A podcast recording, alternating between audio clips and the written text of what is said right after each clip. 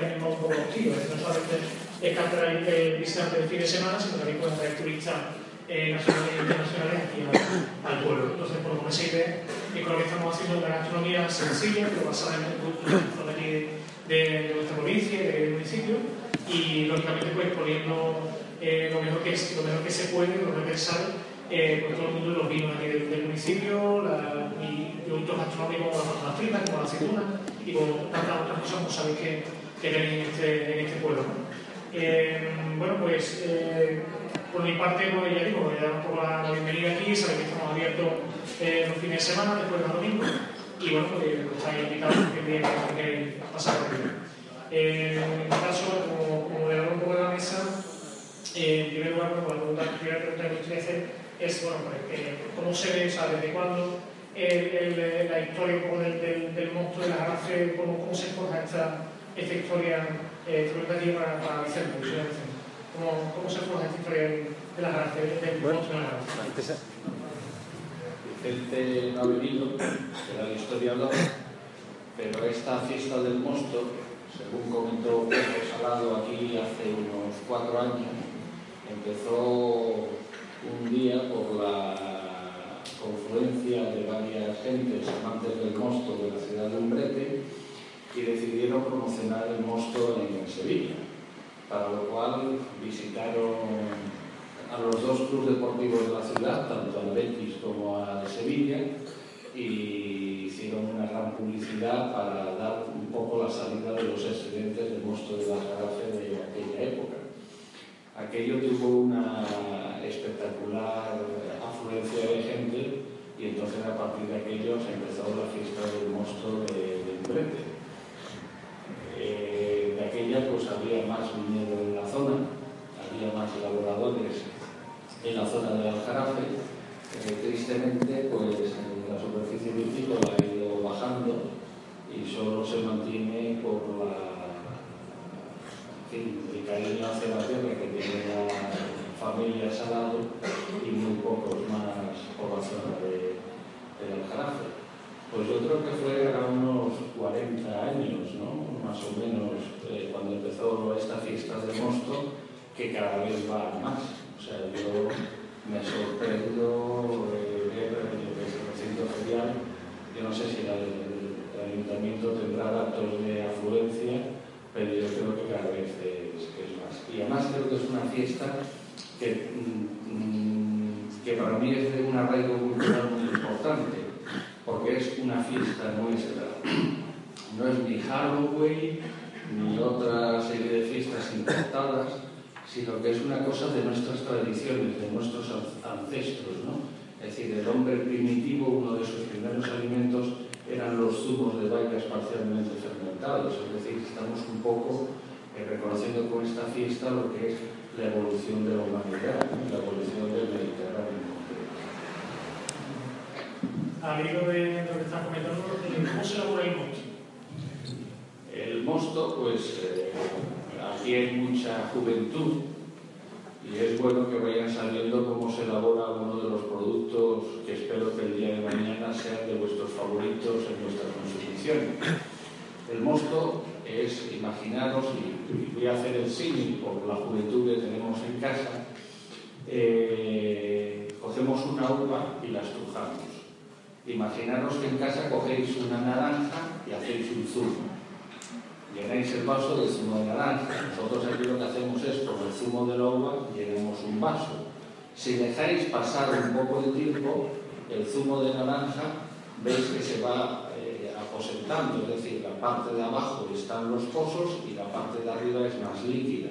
Pues con el zumo de uva ocurre exactamente lo mismo. Es decir, si lo dejamos un ratito, se va eh, bajando hacia abajo lo que es la parte más gruesa y queda la parte más, más clara, más limpia en la parte de arriba.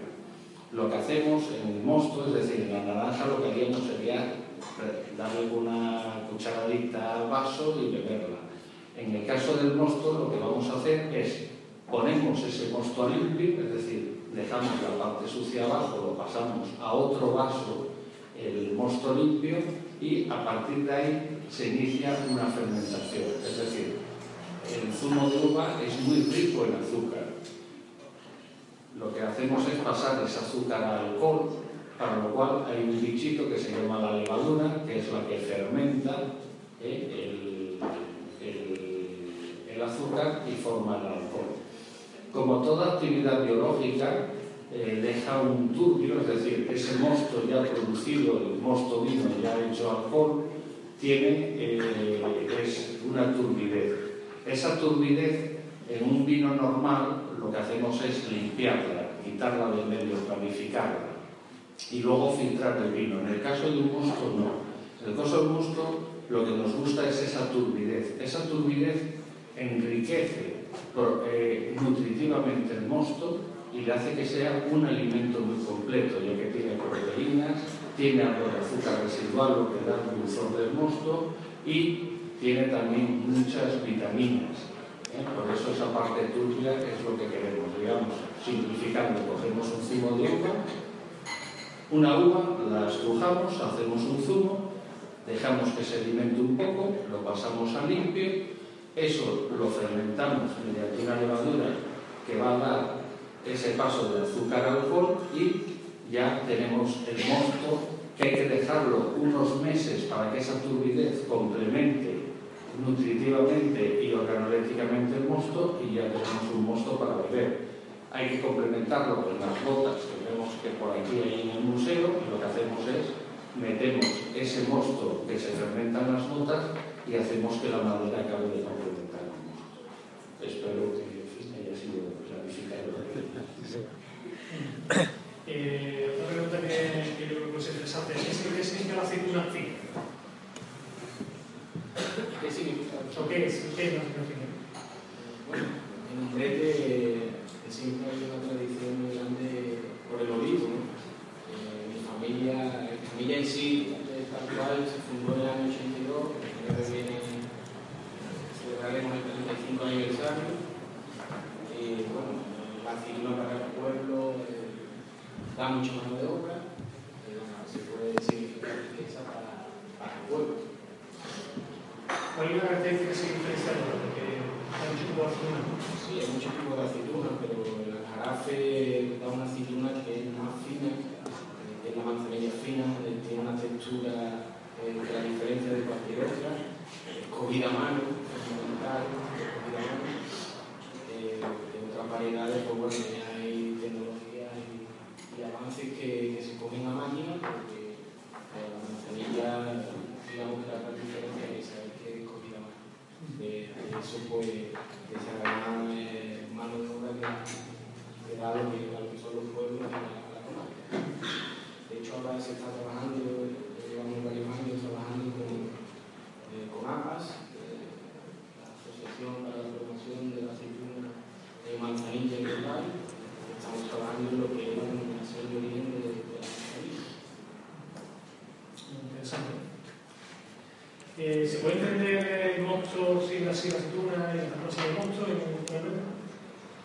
No, siempre vamos de la mano con Salado y Camilla, pues bueno, tenemos una buena relación, una buena relación. Eh, nos llamamos, eh, somos, somos amigos y bueno, el mosto está buenísimo, lo acompañamos con una cintura, pues. Claro. Eh, sobre el maridaje, Fran, ¿nos puedes contar algo del maridaje de la aceituna y la- el mosto? Bueno, el concepto del maridaje tiene dos fases que puede ser por armonía o por contraste.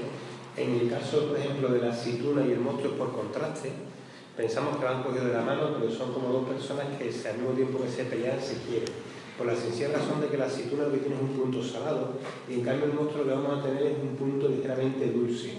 Cuando mezclamos el monstruo con la aceituna lo que hacemos es equilibrar. Son dos frutos muy potentes que se, se equilibran entre ellos y cuando lo estás tomando lo que hace es que se van sumando. Realmente es un, un maridaje mágico que incluso en otras zonas, por ejemplo, estamos utilizando el vermú para utilizarlo con el tema de la aceituna, nosotros tenemos un producto natural que además no solamente hace el maridaje con, el, con las aceitunas, sino con todos esos platos ibéricos, todos los que tengan un punto salino, una tortilla, una- unos, una- unos camarones, incluso unas gambas. Pensamos que muchas veces vamos a buscarnos un vino más fino, un vino más seco, y es todo lo contrario. El equilibrio que nos da el mosto, en ese puntito que decimos que técnicamente que la palabra abocado, que es ligeramente dulce, hace que, todos esos productos que sean salados se potencien. Por eso es el secreto del monstruo que todo el mundo dice que bueno, está cuando está tomeando y está, tapeando desde el principio hasta el final, no necesitamos muchas veces ni ir a un vino tinto ni a otro vino blanco, porque el monstruo está equilibrando todos los campos de esta A ver, tú si quieres añadir algo más sobre. Aparte, aparte de lo que ha dicho Frank, que es eh, una descripción perfecta de la armonía de lo que es el mosto, el mosto y la aceituna, hay que decir que también alimentariamente es un maridaje eh, muy importante. La aceituna aporta una gran cantidad de grasas no saturadas, es decir, unas grasas muy buenas para permitir la circulación dos vasos sanguíneos, eh, eliminar colesterol, eh, eliminar triglicéridos y eh, el mosto, es decir, por una parte el mosto aporta un poquito de alcohol que eh, favorece la, la vasodilatación, es decir, la buena, la buena circulación de los vasos sanguíneos, a su vez aporta eh, proteínas muy fácilmente asimilables por el cuerpo humano, con lo cual digamos que es un maridaje, aparte, muy nutritivo, muy sano y muy alimentario.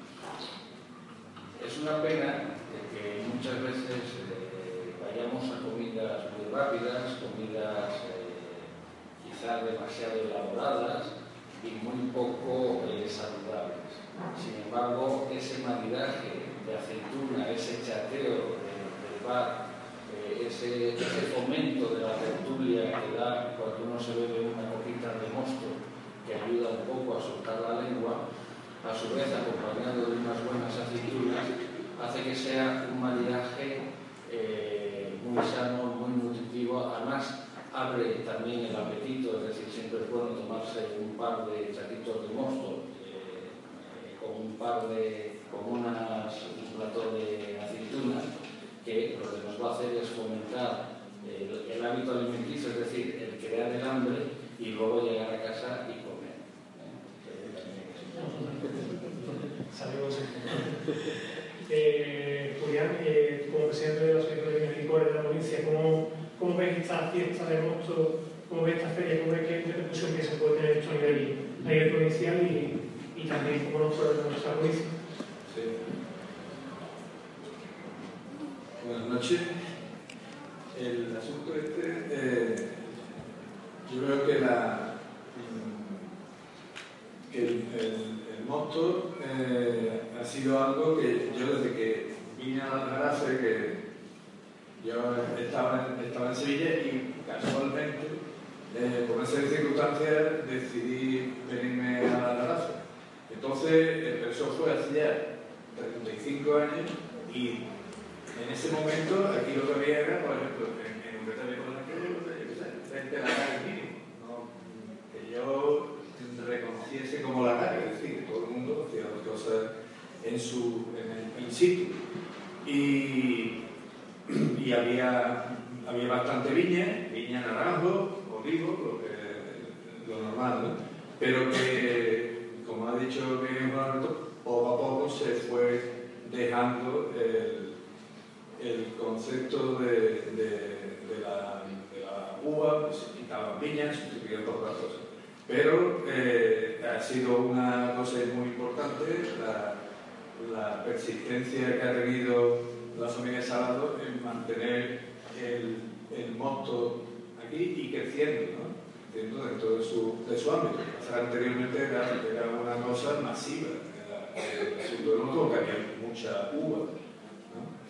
Entonces, eh, eh, han mantenido la la bandera, podríamos decir, el estandarte del, del moto y sigue siendo, eh, y bueno, con el, asunto de la, de la, del día del moto y todo eso, mucho más.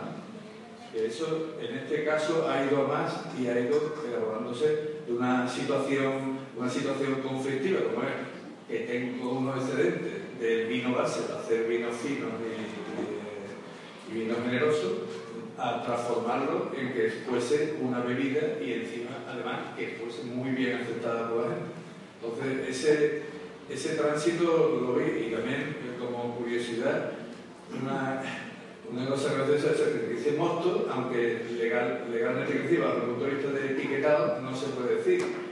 Y yo veo que eso podría ser en cierta manera una cosa discutible, porque que tú llegases, eh, por ejemplo, en los lagares que había, antes vivía más la cosa de cómo se elabora el mosto, entonces normalmente se fermentaba en, la barrica, en los y, y claro, que uno viese que donde había metido mosto al cabo de los 15 días eh, eh, había una bebida que se había transformado, había sido una cosa que había cambiado su naturaleza totalmente, no podía dejar de, decirle que eso era mosto, porque si había metido mosto, ahora no le podía decir que había habido un milagro.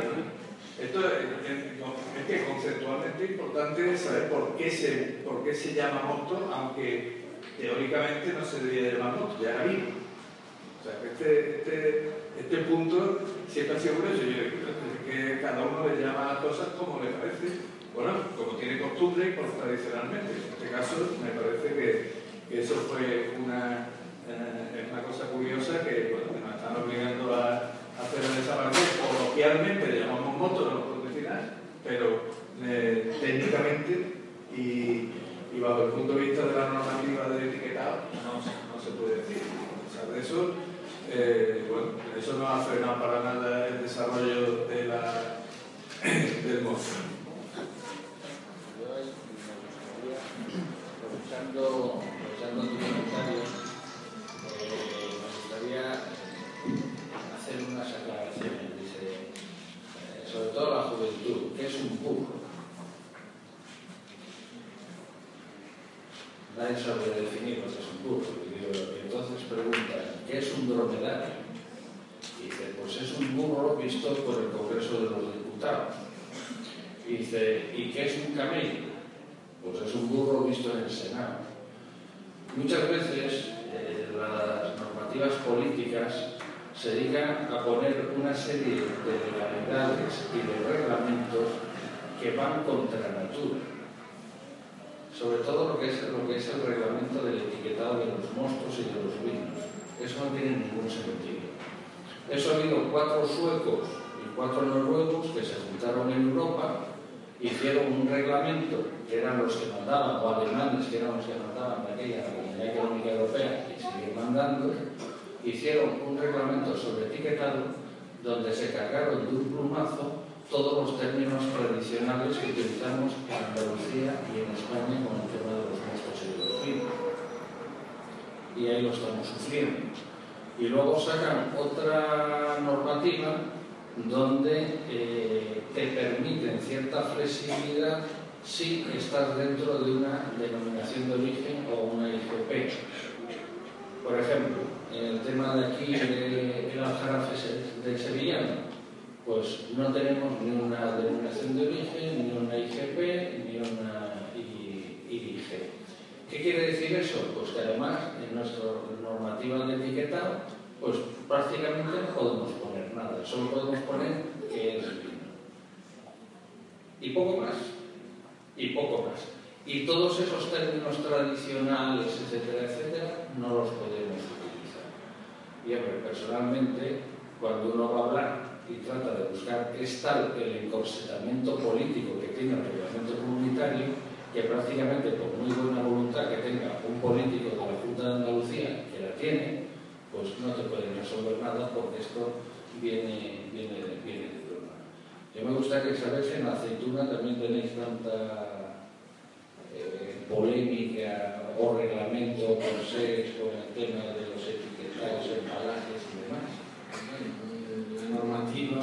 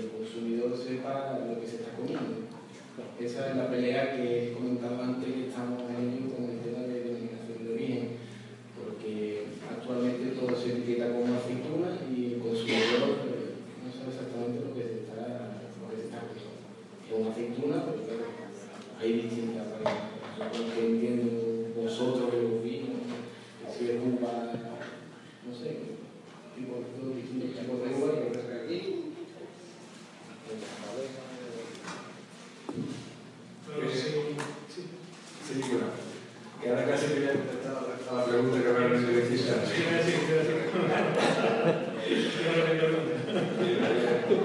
y había salido como cerro que efectivamente nosotros vemos el, que dentro de planteamientos iniciales que yo por lo menos personalmente y creo que la mayoría de la gente que está en la asociación y los que les gusta el vino normalmente eh, buscamos la, la enodiversidad, por decirlo de alguna manera. No solo ya en las variedades de vino, sí, de variedades de, de uvas, sino en las formas de elaboración y momentos de desarrollo de, de un vino. Eh, un ejemplo parecido a lo que puede ocurrir eh, con los vinos de maceración carbónica de la Rioja Alavesa, que son, son las primicias de lo que te anuncia, las primicias de vino, las primeras elaboraciones, y que es lo que te va anunciando también cómo va a ser la, la vendimia. ¿no? Igual pasa aquí, se está tomando un, el, el, vino tierno, casi un zumo, precisamente por de ahí viene el sentido que hemos contado del mosto, así que era, era, un zumo hace un momento y, ya, y tiene muchas características, muchos ah, aromas primarios eh, sabores primarios que son los que vienen de la uva. Realmente eso es importante, que se parezca a, a, a la fruta de donde viene. Entonces, eso es una manera de tomar el, el, el, vino en ese momento, en ese momento de desarrollo de un vino. Ahora, luego hay otras otra, otra formas de elaboración que, que tienen otras otra técnicas y otra, podemos decir, otra forma de hacer que, que van a ir cambiando y dándote más formas, más formas, es decir, más, te van a hacer eh, disfrutar de, del vino, pero en otro sentido. Uno, porque tienen más graduación, otro porque tienen más frescor, otro porque tienen mejor acidez diferente. Hay muchas, bueno, eh, no digamos ya los vinos generosos, transformaciones en la crianza, de todo. Pero el tomarlo en la, primicia, como primer vino, como eh, sea tanto mostos en blanco como en tintos, como también rosados, como lo hacen en, en, la Sierra Norte, etc., es otra, una cosa que es muy atractiva y además mueve a la gente. Porque eso es importante. El concepto ruta del mosto no, no, no, se sacó antes de ayer, sino que la ruta del mosto, bueno, cualquiera que entre en una hemeroteca verá que hace 40 años y 45 estamos estableciendo la, la ruta del mosto con muchos sitios donde ir. Y ahora mismo eh, se ha ido quedando por la zona aquí a, Jarafe, y básicamente en un brete, pero en brete y algo este, Villanueva, etcétera, por esta zona, pero que en, en eh, en Salpera, en Olivares, en, en Albaida, en todos esos sitios, había movimiento y la ruta era muy completa, salvo de la mayor, etc. O sea, es decir, que que el tomar el vino como en este, de este tipo, ¿no? de, dentro de los vinos tranquilos, es una cosa que nosotros la potenciamos porque hay el, al, consumidor de vino va a ir entrando poco a poco, empieza por un vino eh, tipo el mosto y va a ir evolucionando en su consumo. No quiere decir que pasa a un estado y no vuelva al otro, no es que durante el año hay ocasiones para tomar el, vino, y en este caso el mosto, hay ocasiones para tomarla y que la bebida que, prefieren, que prefieren en esas fechas, que son las que, estamos, uh, las que hemos pasado desde noviembre para acá, noviembre y diciembre para acá, que es, la bebida ideal y la que siempre te recuerda los, los fríos, ese punto en el que hay que tomar el mosto.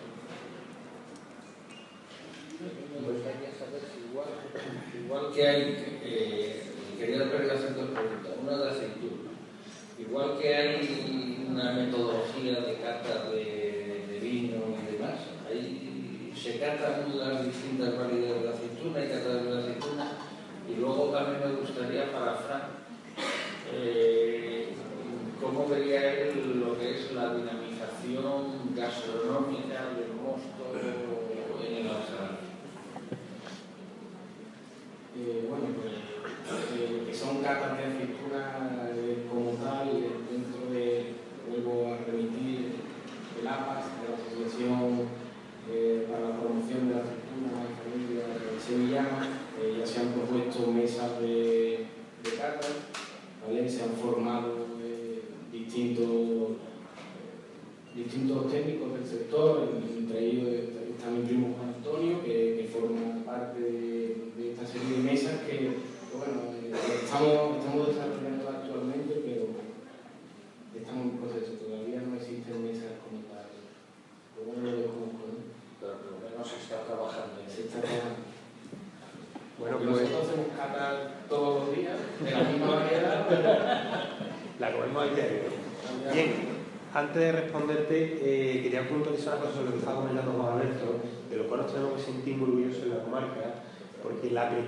el primer vino que sale al mercado en toda Europa es el que sale de Ureta. O sea, precisamente el mosto, ese mosto nuevo, es el primer vino blanco técnicamente que sale al mercado. Ante cualquier otra zona geográfica, la tierra, el clima no lo da. Así que por ese momento nos tenemos que sentir muy orgullosos. Igual que el primer vino tinto que sale al mercado en toda Europa sale en la Sierra Norte de Sevilla. Son dos cosas muy importantes que tenemos que llevar como bandera. Sobre la gastronomía, a mí me da un poco de miedo que la restauración sale del mosto. El mosto se consume mucho en casa, se consume mucho en panaderías, en tiendas, la gente tiene mucha cultura de, tomarlo en casa y en el Ajarafe y en los pueblos como puede ser Utrera, los Palacios, los Hermanas, sigue habiendo cierta cultura del monstruo.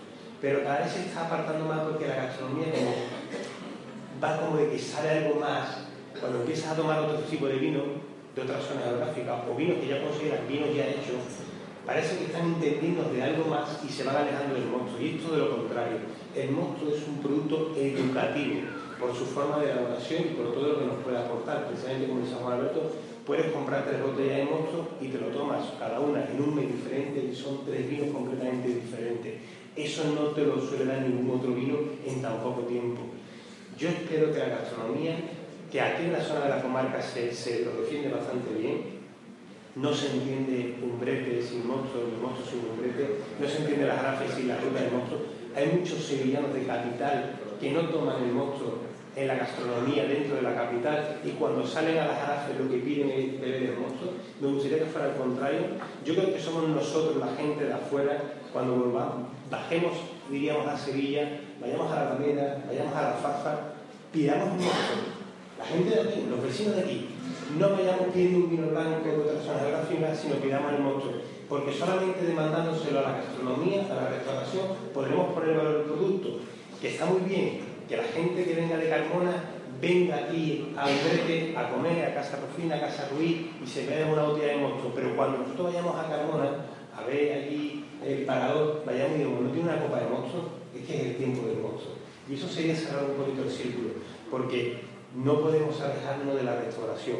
Está muy bien, los datos están, ¿no? el, incremento de venta de monstruos está aumentando, no está bajando, las grandes superficies, Carrefour, más eh, al campo se han dado cuenta del potencial que tiene el monstruo, porque la gente de aquí lo quiere en su casa, pero no olvidemos la gastronomía, porque la restauración es la que también te pone muchos malos. Así que, igual que demandamos que los restaurantes de aquí todos tienen el monstruo y lo tienen, aquí de Boyullo, de Bormujo, de Umbrete, de Parque, de estas zonas, pues nosotros, cuando viajemos y vayamos a otras zonas, vayamos a los hermanos, a los palacios, o bajemos a la o a la Falfa o a Sevilla Este, pidamos una copa de monstruo, que nos dirán que no, pero que no quede porque no se la pidan. Yo no sé si me gustaría hacer una puntualización respecto a la gastronomía, es cómo tratan al monstruo y a la aceituna. Y no sé si a vosotros con la aceituna os pasa lo mismo, pero eh, sobre todo la restauración media alta, eh, el, y además Sevilla es una provincia muy complicada para el sector del vino. Todo, vamos, yo eh, vine a Andalucía procedente de La Rioja y el vino de el tinto de Rioja prácticamente se vende, se vende en todo el mundo y prácticamente se vende solo. Y, todo el mundo te comentaba que la plaza de Sevilla era una plaza muy complicada, que el, el restaurador eh, iba solo a precio, no iba a calidad, no iba no era, un, no, era un, no era un profesional, digamos, que defendía el tema del vino, era un consumo más de cerveza y demás. Pero eh, lo que a mí me sorprende un poco es la ceguera que tenemos en Andalucía con nuestros propios productos. Y perdonad, yo soy asturiano, pero me siento ya más andaluz que cualquier andaluz de los que estéis aquí. Mis hijas son sevillanas, mi esposa es gaditana y yo ya prácticamente de estudiar lo único que me queda es un pequeño lagar de sidra en el norte de España. Y gracias a Dios mis padres de momento. Pero yo eh, profesionalmente, yo he estado trabajando en Cataluña, he estado trabajando en La Rioja, he estado trabajando en California, he estado trabajando en Chile, he estado trabajando en Sudáfrica. Y prácticamente a mí lo que me sorprende es la ceguera que tenemos en Andalucía para potenciar nuestros productos. El mosto, uno va al País Vasco y te meten el chacolí en cualquier sitio donde entras. Y el chacolí era, era casi el mosto del País Vasco. Y, y, y, hay tal cultura ya del chacolí en el País Vasco que cuando llega la época del chacolí es que todos los vascos lo único que te piden es chacolí. Cuando vivía en Barcelona, para trabajar en San Sadurní, uno salía a la calle y lo único que te ponía eran vinos, vinos de la zona. Y los primeros mostos de la zona, los primeros vinos de la zona, uno iba al supermercado y en primera línea todo eran los vinos catalanes y allí muy metidos detrás de otras botellas aparecía una botella de Rioja, una botella de otros lugares de España.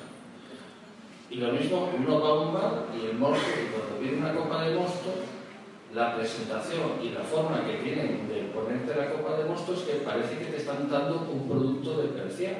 Y luego la manera con la que te ponen el platito con las aceitunas, parece que están dando de comer a una gallina. No le estamos dando ese realce a nuestros productos. Es decir, la ciudad de Sevilla, ¿cuántos visitantes tiene a lo largo del año?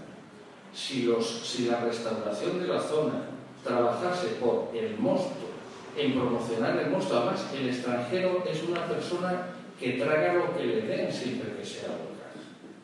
Y si ahí se le pusiese un buen mosto, se le pusiese un buen plato de aceitunas, pues eh, digamos, seguramente estos señores cuando volviesen o cuando fuesen a otras partes de España, pedirían también este tipo de producto. Pero no sé, yo creo que tenemos un defecto aquí que la verdad tenemos que hacer mejor. Bueno, si hay alguna pregunta por parte de la persona. Sí, el compañero que con la aceituna, pues, digamos que pasa, pasa cosas muy similares. ¿no? La gente se fija más en el precio y en la calidad, no fija tanto lo que está comiendo.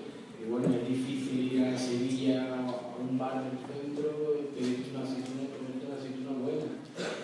siendo la manzanilla, que la tenemos, la tenemos siempre de la mano, eh, la, la, aceituna que mejor propiedad, que mejor usted tiene, eh, reconocida mundialmente, ¿no? Pero vas a Sevilla, al centro, ¿no? a la catedral, y no te comes una aceituna.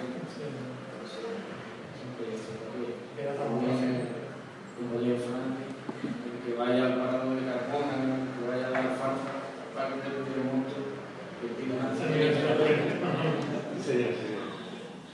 Bueno, si hay alguna pregunta, una de las personas que hay que ver.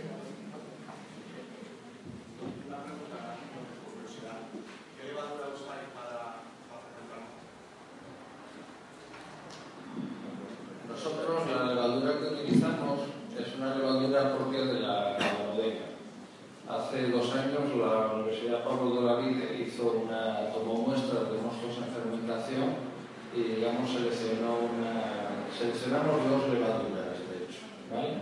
Una primera levadura no es una, bueno, hay varios tipos de levaduras, unas que te van de 0 a 4 grados de alcohol, otras que empiezan cuando estamos sobre 4 grados y te lo llevan a 8 o 10 y otras de 10 que te finalizan la fermentación.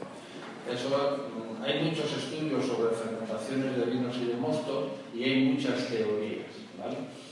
Una teoría te dice que hay una levadura que es la que acaba siendo dominante y la que eh, al principio hay muchas, pero al final hay una la que domina y es la que finaliza la fermentación. Sin embargo, hay trabajos que dicen lo contrario. Es decir, que son muchas las que empiezan, muchas que desaparecen, otras muchas las que acaban evolucionando, y es decir, que es un cóctel de levaduras lo que te produce una fermentación mi experiencia, mi experiencia me dice que si haces unos pies de cuba muy adecuados son prácticamente dos levaduras las que te hacen la, fermentación. Entonces, nosotros lo que solemos hacer es en una primera fase dejamos, que haya un arranque espontáneo, porque esa primera masa floral te interesa que sea lo más, eh, eh, que haya muchas. Es decir, ¿por qué? Porque es las que te van a dar la complejidad aromática del mosto. ¿vale? Luego, cuando ya tenemos los 4 grados, hacemos una, una levadura muy poco fermentativa para inhibir las demás.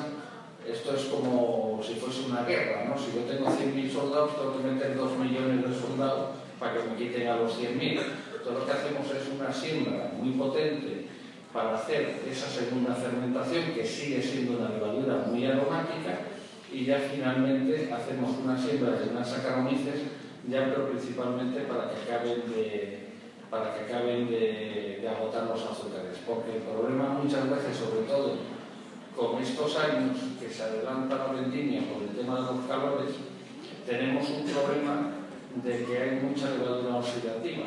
Entonces, si la dejas en el mosto y no conduces la fermentación, puedes tener paradas, paradas de las fermentativas y eso sí se llama. Pero son dos levaduras que en principio son autóctonas de la ¿Una pregunta? En, en, este caso el vino, el mosto, es como el aceite puro de oliva virgen. El mosto que tomamos es virgen. Lo primero que sale del de zumo en este caso, hasta que pasa otro proceso y va, se van formando otros vinos. Sí, sería prácticamente un un aceite de oliva extra virgen, ¿no? sí. es el zumo sin ningún, sin ningún otro tratamiento.